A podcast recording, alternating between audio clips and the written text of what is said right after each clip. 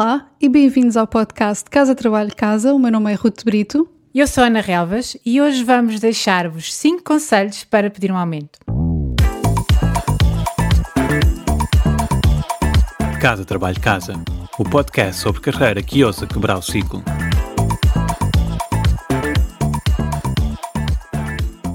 Nós, noutro episódio, deixámos 15 mil razões para negociar uma proposta de ordenado quando se aceita o um emprego, porque esse valor influencia os rendimentos nos anos seguintes, pois os aumentos tendem a ser pequenos, ou são ajustes à inflação, ou no caso de Portugal são mesmo inexistentes.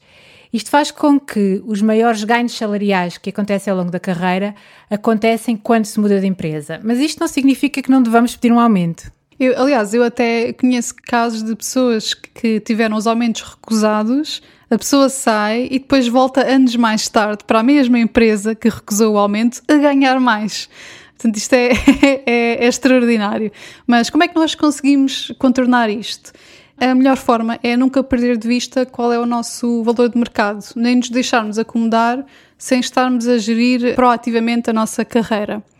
Para quê? Para nós continuarmos a receber propostas de, de emprego, mesmo que, gostemos da empresa onde estamos, não, não nos devemos deixar acomodar. Quando nós recebemos propostas de emprego, mesmo que não queiramos sair, podemos sempre usar essa proposta como uma alavanca para ir depois ir pedir um aumento. Eu tenho um cliente que perdeu um membro da sua equipa, uma pessoa de quem gostava e que a pessoa gostava de trabalhar lá, porque essa pessoa teve outra proposta e acabou por não lhes dar a oportunidade de cobrirem, apesar de gostar de trabalhar ali e eles até estarem disponíveis para cobrirem a proposta. Portanto, também vale a pena, se a pessoa quer sair, pelo menos tentar internamente, porque pode haver essa abertura. Não foi o caso da primeira uhum. história que tu contaste, mas pronto. O nosso segundo conselho é no, nos casos em que se trata mesmo de um desajuste grave, em que a pessoa recebe muito menos do que deveria receber, uh, ou face à média do mercado, ou aquilo que os colegas uh, recebem, não, não, não íamos pedir um aumento, pedir um ajuste salarial. Isto é aqui Adoro. Um, um truque. É. Linguístico, é um, um truque, truque linguístico. De, é um truque linguístico, exato. E o que, o que, eu aconselho é que as pessoas vão munidas com dados concretos, como as médias salariais na, na, na sua indústria e nas suas funções, e com isso demonstrar como o ordenado está desajustado e, e, e, propor que seja atualizado, não, não que seja aumentado, que seja atualizado.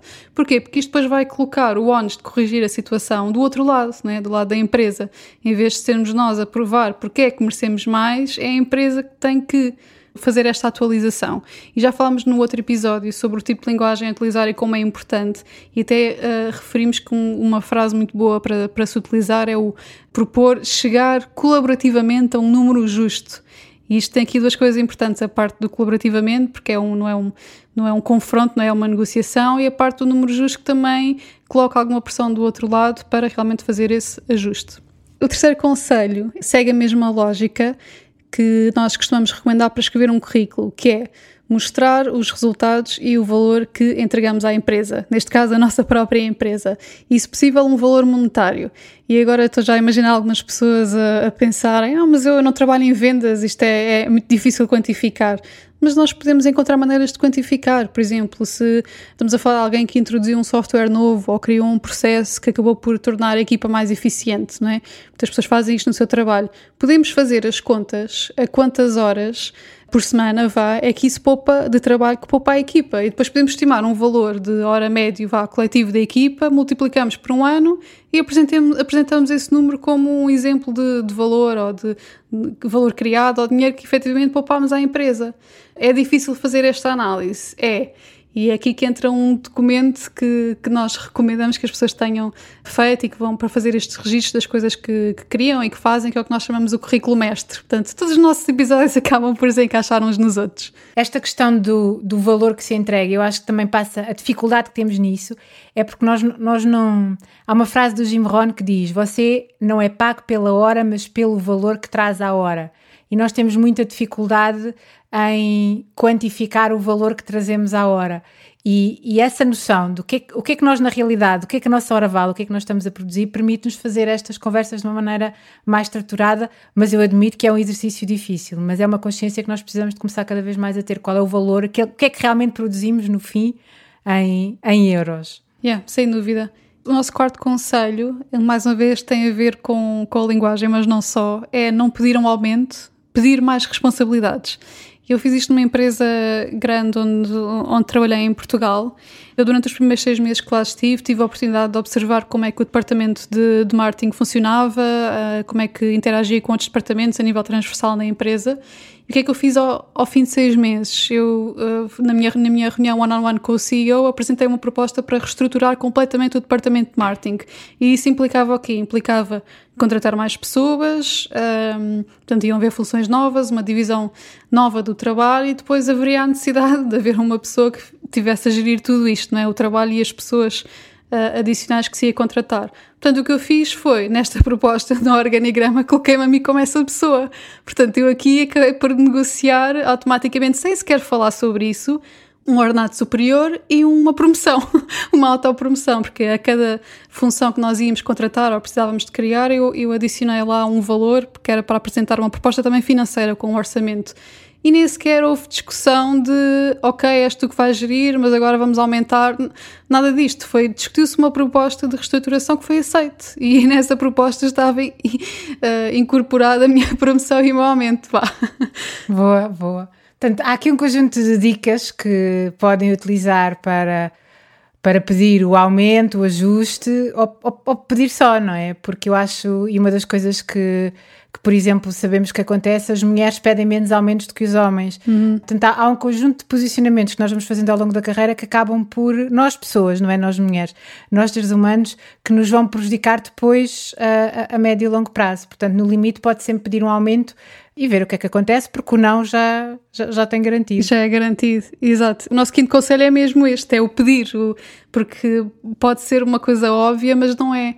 Há muitas pessoas que simplesmente não são aumentadas ao longo dos anos porque nunca pediram. Eu, nesta mesma empresa que que, que referi há pouco, tinha uma colega que trabalhava comigo e acho que já lá estava há mais de 5 anos.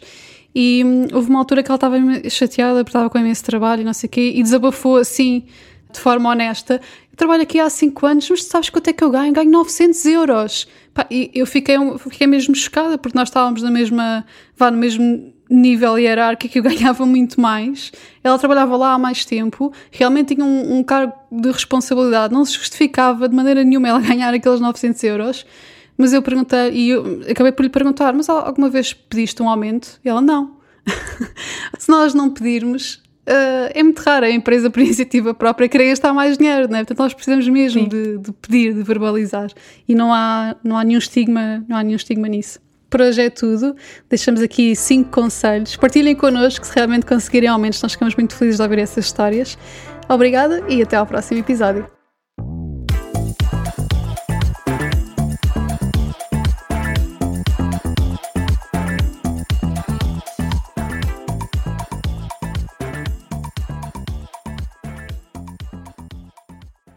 Sabias que já podes apoiar o nosso trabalho? Se és um ouvinte fiel do nosso podcast, convidamos-te a subscrever o Casa Trabalho Casa Premium. Por menos de 5 euros por mês estás a ajudar-nos a cobrir os custos de produção e a garantir que continuamos a trazer-te conteúdos semana após semana. E para agradecer o teu apoio, preparamos três vantagens exclusivas. Primeiro, ouve o podcast em primeira mão. Já não precisas de esperar por quarta-feira. Para começar a semana motivado, passas a receber os episódios ao domingo à noite. Segundo, o kit Mãos Livres. E o que é isto? Podes ouvir o podcast enquanto fazes outra coisa sem perder nada. Nós enviamos-te a transcrição do episódio e assim não precisas tirar notas. Terceiro, passa à ação. Uma vez por mês oferecemos um recurso adicional que ajuda a colocar em prática algo que partilhamos no podcast. Pode ser uma folha de exercícios, um áudio de mindfulness com um propósito específico, um template de currículo, etc, etc. Muita coisa.